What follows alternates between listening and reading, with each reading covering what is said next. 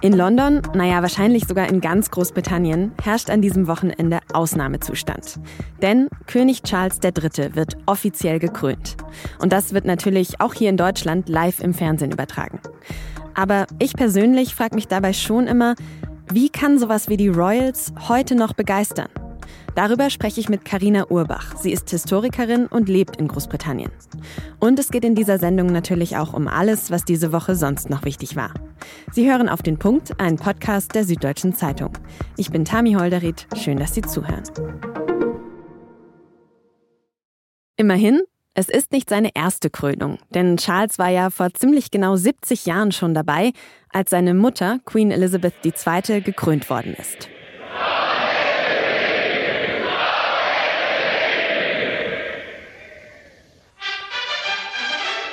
Damals am 2. Juni 1953. Natürlich auch in Westminster Abbey in London. Eine volle Kirche, die junge Königin Elizabeth geht langsam nach vorne. Dort wird ihr dann in der Zeremonie die große Krone aufgesetzt. Drei Stunden dauert das Ganze und ihr Sohn Charles, der war damals gerade vier Jahre alt, sitzt währenddessen in der königlichen Loge zwischen der Königin Mutter und seiner Tante Prinzessin Margaret. Er trägt einen weißen Anzug mit Rüschen an den Ärmeln und am Kragen. Und auf einem Foto von der Situation sieht er ziemlich gelangweilt aus. Aber klar, als Vierjähriger da stundenlang sitzen und zuschauen, naja. An diesem Samstag wird's jetzt aber ernst für ihn, denn jetzt ist er ja selber dran. Im zarten Alter von 74 Jahren wird Charles III. zum britischen König gekrönt. Und damit wird er auch zum Staatsoberhaupt von 15 Staaten im Commonwealth. Die Royals begeistern viele Menschen. Aber nicht alle. Denn es gibt auch viel Kritik an den Royals und an der Monarchie an sich. Zu teuer, zu abgehoben und überhaupt nicht mehr zeitgemäß. Karina Urbach ist Historikerin mit dem Forschungsschwerpunkt deutsch-britische Beziehungen der jüngeren Geschichte. Sie lebt in Cambridge und arbeitet in London und mit ihr habe ich über das Krönungswochenende und die Bedeutung und Akzeptanz der Royals gesprochen. Frau Urbach, wir sprechen ja jetzt am Freitag vor der Krönung. Aber das folgt ja auch alles einem strengen Protokoll. Deswegen wagen wir vielleicht mal einen kleinen Ausblick auf Samstag. Wie wird denn Charles Krönung ablaufen? Was sind die wichtigsten Momente? Ja, die wichtigsten Momente sind wahrscheinlich zuerst mal seine Parade, also dass er sozusagen zur Westminster Abbey fährt. Und ähm, da hat man ja auch den Weg extra verkürzt, weil man natürlich Angst hat, dass nicht genug Leute da sind. Also erstens mal, weil das Wetter nicht so gut sein wird. Und ähm, wie bei jeder Theatervorstellung müssen natürlich die Schauspieler, und in diesem Fall ist Charles der Schauspieler und seine Frau, ähm, müssen große Angst haben, kommt denn auch das Publikum? Also am Ende sind natürlich immer die Hardcore-Royalisten da und die werden dafür sorgen, dass es eine tolle Partystimmung gibt. Ähm, wir werden wunderbare bunte Bilder sehen. Aber ähm, es gab natürlich auch eine große Kontroverse darüber, was dann in Westminster Abbey passiert. Also wenn er hereinkommt, wird er begrüßt von einem, einem Kind, einem Jugendlichen, ähm, was also natürlich ganz neu und, und tolle Idee ist. Und er wird auch sagen, ähm, ich bin hier, um zu dienen. Und ähm, dann kommen sehr, sehr viele neue Elemente bei der Krönungszeremonie, äh, die wir noch nicht kannten von dieser Elisabeth II. Also zum Beispiel ähm, auch die Idee, dass sehr viele andere Religionen da sein werden.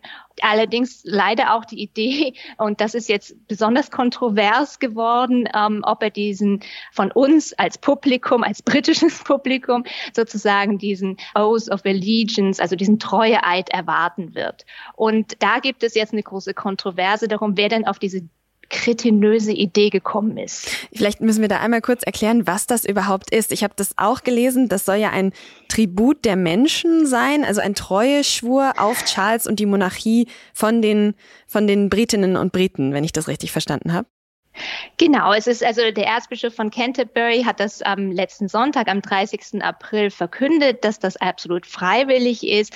Ähm, natürlich äh, muss jetzt nicht jeder vom Fernseher aufstehen und diesen Eid schwören, aber es ist eine bizarre Idee. Also es, äh, der lautet, uh, I swear that I will pay true allegiance to your majesty and to your heirs and successors, also auch zu den ähm, Nachfolgern. Und also im bösesten Fall könnte man sagen, das erinnert an Nordkorea. Also wenn die das machen würden, so ein ähm, äh, Treueeid von ähm, Volk erwarten, das, das würden wir alle lächerlich finden. Im besten Fall kann man sagen, der Erzbischof von Canterbury hat sich das so gedacht wie beim Helene Fischer Konzert, alle jetzt mitsingen. Ja, also das, das ist das, die netteste Interpretation. Natürlich haben dann sich sehr, sehr viele Leute darüber aufgeregt, weil es in gewisser Weise herablassen, also ich finde es sehr herablassend, weil man sich als Untertan fühlt und ein Ei zu schwören. Also ich glaube, das ist ein, eine absolut verrückte Idee.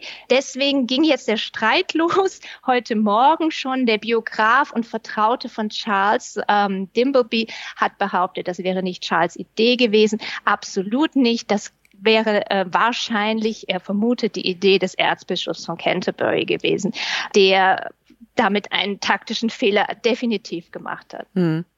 Und es gibt ja auch immer mehr Kritik an den Kosten der Krönung. Charles Vermögen wurde zuletzt vom Guardian auf über zwei Milliarden Euro geschätzt und trotzdem bezahlt der Steuerzahler diese Krönungszeremonie. Und da werden die Kosten auf wahrscheinlich so eine dreistellige Millionensumme geschätzt. Wie finden das denn die Britinnen und Briten? Ja, das ist natürlich auch, also als britische Steuerzahlerin bin ich jetzt nicht so begeistert davon, dass ich nicht mal weiß, wie viel das sein wird. Also das wird ja nicht genau angegeben, wie hoch die Zahl ist, die zwischen 100 bis 200 Millionen. Also wir haben ja ähm, 100 äh, Staatsoberhäupter zu Besuch bei dieser Krönung. Das heißt also, die Sicherheitsvorkehrungen sind enorm teuer. Aber ja, natürlich, die, die Leute, also wenn sie den Guardian, die linken Zeitungen lesen, dann heißt es natürlich, das ist ähm, furchtbar. Und wenn sie die, die konservative Presse lesen, ist es ähm, absolut in Ordnung. Hier zeigt sich ähm, Großbritannien at its best und hier könnte man dann auch wunderbar Kontakte pflegen. Und das ist ja auch die Idee, dass diese ganzen Staatsoberhäupter, die kommen nicht nur für diese Party, sondern im Hintergrund ist, werden auch natürlich natürlich politische Gespräche geführt. Insofern wird ähm, gesagt, also das ist eine Riesenchance, die wir hier haben, äh, diese, diese große internationale Veranstaltung. Mhm. Trotzdem kommt es ja zu einem Zeitpunkt und nach einem Winter, in dem sich viele Menschen in Großbritannien die Frage Heat or Eat, also heizen oder essen stellen mussten. Das, das wirkt ja schon sehr absurd, oder? Das ist eben das Problem. Also das Gefälle ist enorm.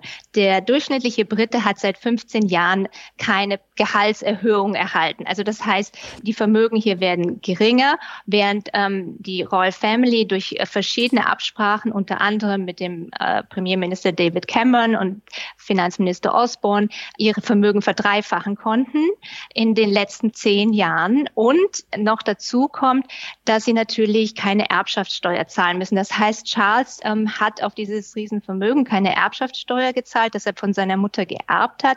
Und dieses Vermögen ähm, schließt eben zum Beispiel auch Sandringham ein, das allein auf 250 Millionen ähm, Euro geschätzt wird und natürlich, also er hat äh, diese, diese wahnsinnige Kunstsammlung, die Monets, die, die Dalis, die Chagalls etc. Und das ist ja auch ein weiteres Problem, dass ähm, er diese Kunstsammlung zum Beispiel nicht mit der Nation teilt, dass er sie nicht ausstellt, dass er aus Buckingham Palace kein Louvre macht. All diese Dinge, wo man ähm, sich schon fragt, wäre diese Krönung jetzt nicht mal eine Chance gewesen, ähm, Großzügigkeit zu zeigen und ähm, auch etwas von diesem Reichtum zurückzugeben. Mhm. Jetzt können wir aber vielleicht auch noch mal über die andere Seite, die anderen Argumente sprechen, denn es sind ja, haben wir jetzt gerade schon angerissen, politisch unruhige Zeiten in Großbritannien. Brexit wirkt immer noch nach, ständig wechselnde Premierminister und und und. Wie wichtig sind denn die Royals dann in so einer Zeit auch als Identifikationsfiguren für ein Land, also quasi als kleinster gemeinsamer Nenner am Ende vielleicht auch? Ja, das ist das Gegenargument, das haben Sie vollkommen recht. Also, dass man sagt, ähm, die Roll stehen wenigstens für Kontinuität. Sie stehen über diesem ganzen ähm, politischen Hickhack, das man mitmacht. Und das wird auch natürlich von allen Unterstützern ähm, der Monarchie angeführt. Und es wird auch angeführt, dass im Grunde sind sie ja dann doch preiswerter am Ende als irgendein ähm, ein grauer Mann im Anzug, der das sich als Staatsoberhaupt dann geriert. Und woher weiß man, dass der dann auch nicht irgendwelche ähm, äh, korrupten Ideen hat? Also man sagt immer, ähm, ja, das ist stabile. Man, man könnte sonst in, in, in sehr viel autoritäre Systeme abfallen. Also eine konstitutionelle Monarchie wäre stabile. Das ist das Gegenargument. Und wie beliebt ist er in Großbritannien? Wie groß ist die Unterstützung für ihn? Das ist auch so ein, ähm, eine Frage, welche Zeitung man liest. Also es gab verschiedene Statistiken. Äh, von meinem anekdotischen Wissen her würde ich sagen, dass er natürlich schon sehr, sehr aufholen muss, dass er ähm, große Probleme hat, weil, weil wir ihn einfach zu gut kennen. Wir kennen alle seine Fehler. Wir kennen ähm, auch natürlich äh, diese vielen Widersprüche, die er hat, dass er eines Teil sich grün gibt, dann aber wieder 23 Autos besitzt und mit dem Helikopter von London nach Cambridge fliegt, was also man kann es auch mit dem Zug machen und so weiter. Also diese Widersprüche kennen wir alle sehr gut hier. Jetzt wünschen sich viele in Großbritannien, zumindest laut aktuellen Umfragen, zumindest eine Modernisierung der Monarchie. Wird das denn die größte Herausforderung für Charles oder was kommt noch auf ihn zu?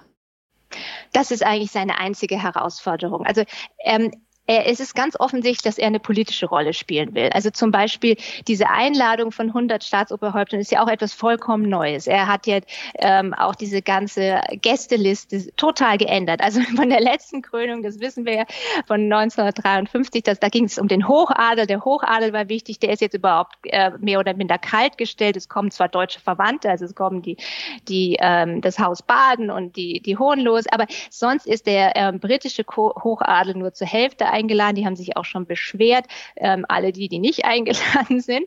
Aber ähm, er will, er macht aus dieser Sache doch etwas sehr, sehr Politisches. Er will natürlich ähm, mit den großen ähm, Staatsmännern äh, auf ähm, Augenhöhe sich unterhalten. Und, ähm, und ich glaube, wir werden noch sehr, sehr viel ähm, politische Einmischung von ihm erfahren, was nicht ähm, so gut ankommen wird. Inwiefern kann er das denn überhaupt oder darf er das überhaupt, also eine politische Rolle spielen?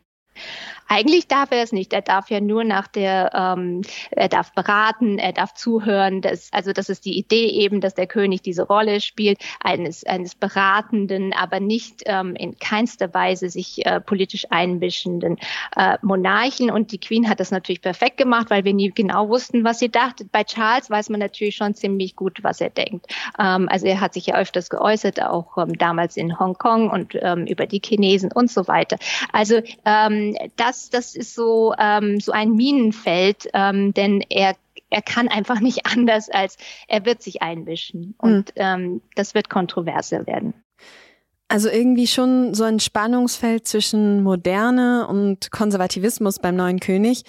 Und genau da rein fällt ja auch das Thema Commonwealth und wie Charles mit der kolonialistischen Vergangenheit umgeht. Es gibt jetzt kurz vor der Krönung einen Brief von mehreren Commonwealth-Ländern, die fordern eine Entschuldigung für die Kolonialzeit und den Rassismus. Wie wahrscheinlich ist es denn Ihrer Einschätzung nach, dass Charles sowas macht? Also ich glaube, dass er ähm, furchtbare Sorge hat darum, denn wir haben jetzt diese ganzen Fotos von seiner Gartenparty gesehen und er lässt sich eigentlich nur noch mit People of Color fotografieren. Also man würde denken, dass, dass es im Grunde nur noch ähm, äh, das, das Hauptthema ist, dass er so, so ähm, erpicht darauf ist, um zu zeigen, ich bin absolut kein Rassist, was er auch bestimmt nicht ist. Also es ist ihm ein, ein Thema, das, glaube ich, ihn, ihn sehr umtreibt. Ähm, und äh, er hat ja auch jetzt einen Studienauftrag gegeben, das machen sie jetzt hier alle, das sind natürlich jetzt ähm, alle Institutionen, auch die ähm, anglikanische Kirche ähm, hat Studien in Auftrag gegeben, um zu sehen, inwieweit sie vom ähm, äh, Sklavenhandel profitiert haben und diese Dinge. Ähm, also da, da wird bestimmt noch sehr, sehr viel von ihm kommen. Aber wenn er sich tatsächlich für diese Zeit und für diese Taten in äh, seiner Familie entschuldigen würde, dann würden ja auch Reparationszahlungen fällig werden, oder? Genau, das ist, glaube ich, das große Problem. Das ist auch ein, ein juristisches Problem und da, da wird äh, meines Erachtens werden da noch sehr viele äh, äh, Verhandlungen hin und her gehen und ähm, äh, wahrscheinlich wird es ähnlich enden. Die anglikanische Kirche hat äh, meines Erachtens schon eine Reparationszahlung ähm, gezahlt, also dass man das ähm, karitativ irgendwie löst, dass man für eine Stiftung Geld gibt. Sowas in der Art wird es wahrscheinlich am Ende rauskommen. Mhm. Was jetzt auch vor der Krönung wieder Thema waren, die Kronjuwelen, die ja zumindest teilweise eine sehr traurige Geschichte auch haben und eng mit dem Kolonialismus verflochten sind. Immer wieder gibt's da auch die Forderung, dass die zurückgegeben werden sollten, eben an die Länder, aus denen sie geraubt wurden teilweise.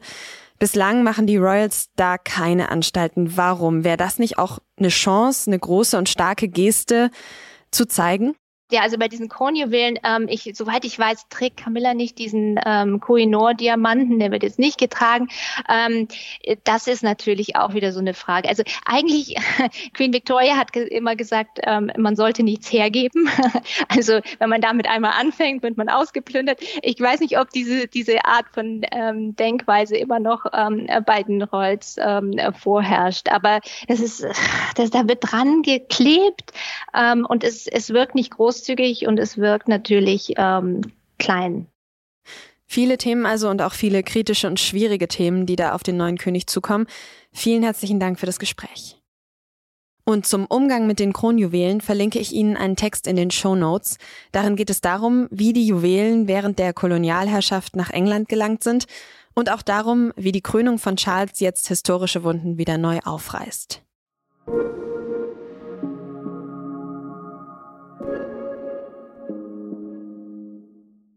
Am Wochenende beantworten wir ja immer wieder auch Ihre Nachfragen zu den Sendungen von unter der Woche. Und dieses Mal hat uns ein Hörer über Spotify geschrieben. Es geht um das Thema Vetternwirtschaft im Wirtschaftsministerium, genauer gesagt um den Fall Patrick Reichen. Der ist ja einer der wichtigsten Staatssekretäre von Minister Robert Habeck. Und der hat wohl seinem Trauzeugen auf einen Posten verholfen, ohne vorher klarzumachen, dass das sein Trauzeuge ist. Mittlerweile ist die Entscheidung wieder rückgängig gemacht worden. Die Opposition kritisiert vor allem aber auch Wirtschaftsminister Robert Habeck, denn in seinem Ministerium ist das ja schließlich alles passiert. Mein Kollege Klaus Hulverscheid hat in der Sendung von Mittwoch gesagt, dass Patrick Reichen jetzt erstmal ein Staatssekretär auf Bewährung ist. Und die Frage unseres Hörers war jetzt, wer hat Einfluss auf die Bezüge, also auf das Gehalt von Patrick Reichen?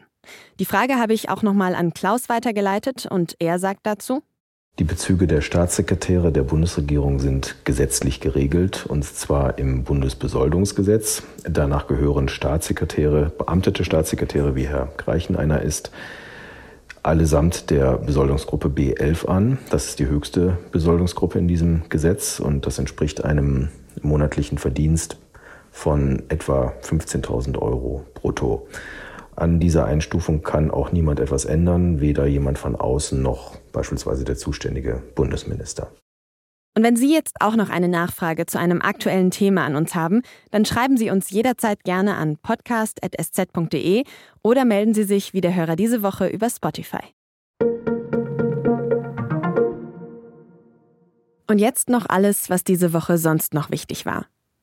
Deutschland ist auf der weltweiten Rangliste der Pressefreiheit nicht mehr unter den ersten 20 Ländern. Die Rangliste wird jedes Jahr von der Organisation Reporter ohne Grenzen erstellt und dieses Jahr kommt Deutschland da nur noch auf Platz 21. Grund sind auch körperliche Angriffe auf Journalistinnen und Journalisten. Hier geht es tatsächlich um physische Angriffe auf Leib und Leben der Journalisten und Journalistinnen. Und da sind wir in diesem Jahr im Berichtszeitraum bei 103 physischen Angriffen. Das ist der höchste Stand seit Beginn der Zählung, die wir in dieser Form seit 2015 erheben. Das hat Christoph Resch von Reporter ohne Grenzen gesagt. Und auch, dass die meisten Fälle in verschwörungsideologischen, antisemitischen und extrem rechten Kontexten verübt worden seien. Im Betrugsprozess um den Abgasskandal bei Audi hat der Ex-Audi-Chef Rupert Stadler ein Geständnis angekündigt. Sein Anwalt hat am Mittwoch vor dem Landgericht München gesagt, Stadler stimme dem Verständigungsvorschlag des Gerichts zu. Ein Sprecher des Landgerichts München hat den so beschrieben. Der Inhalt der Verständigung beinhaltet zum einen ein vollumfängliches Geständnis des Angeklagten. Dies ist der Regelfall, das Gesetz sieht dies so vor.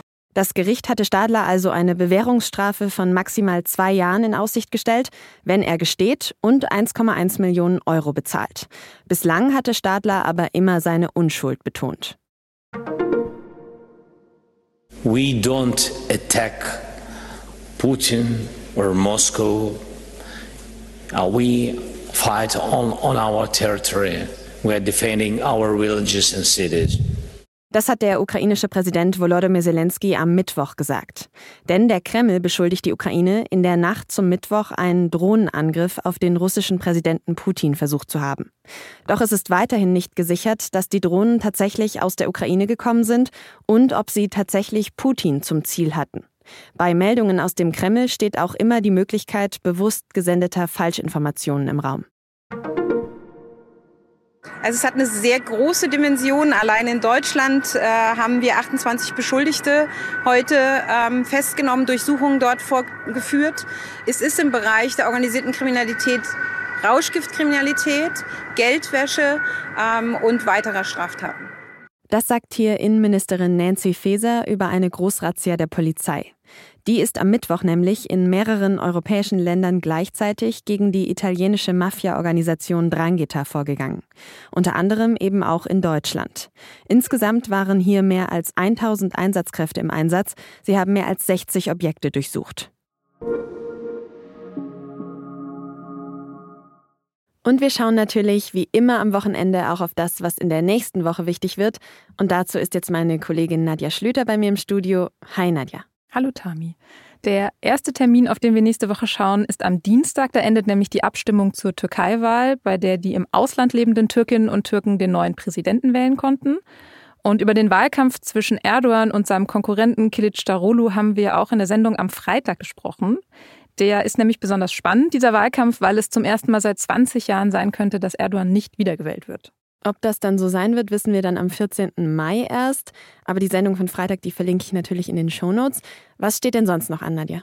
Es gibt auch noch einen wichtigen innenpolitischen Termin am Mittwoch. Da sprechen Bund und Länder mal wieder, muss man sagen, über das Thema Geflüchtete. Und da geht es vor allem um die Kosten für die Unterbringung und die Versorgung der Menschen. Also was bezahlt der Bund, was zahlen die Länder?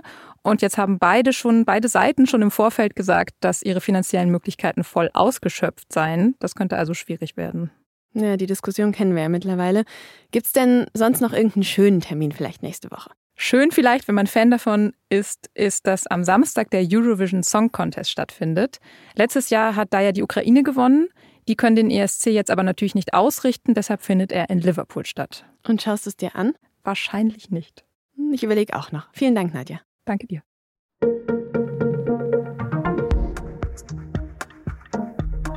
Urlaub, Flucht und Armut. Damit wird die Ägäis, also die Meerenge zwischen der Türkei und Griechenland, oft in Verbindung gebracht. Doch es gibt viele andere Seiten, über die es sich auch lohnt zu berichten. Die Volontärinnen und Volontäre der SZ haben sich deshalb auf den Weg gemacht und für die aktuelle Wochenendausgabe der SZ dort recherchiert. Rausgekommen sind Geschichten über widerstandsfähige Olivenbäume, einen Segeltörn mit sechs Fremden und jüdisches Essen in Thessaloniki. Das alles lesen Sie natürlich auch mit einem Digitalabo und in der SZ-App. Produziert hat diese Sendung Emanuel Pedersen. Vielen Dank fürs Zuhören, ein schönes Wochenende und bis Montag.